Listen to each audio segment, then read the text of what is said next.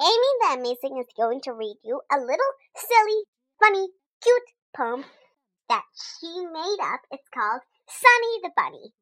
My bunny's name is Sunny, and he is very funny. And he makes money. And how does he make money? He dances very funny. Ha ha ha ha ha.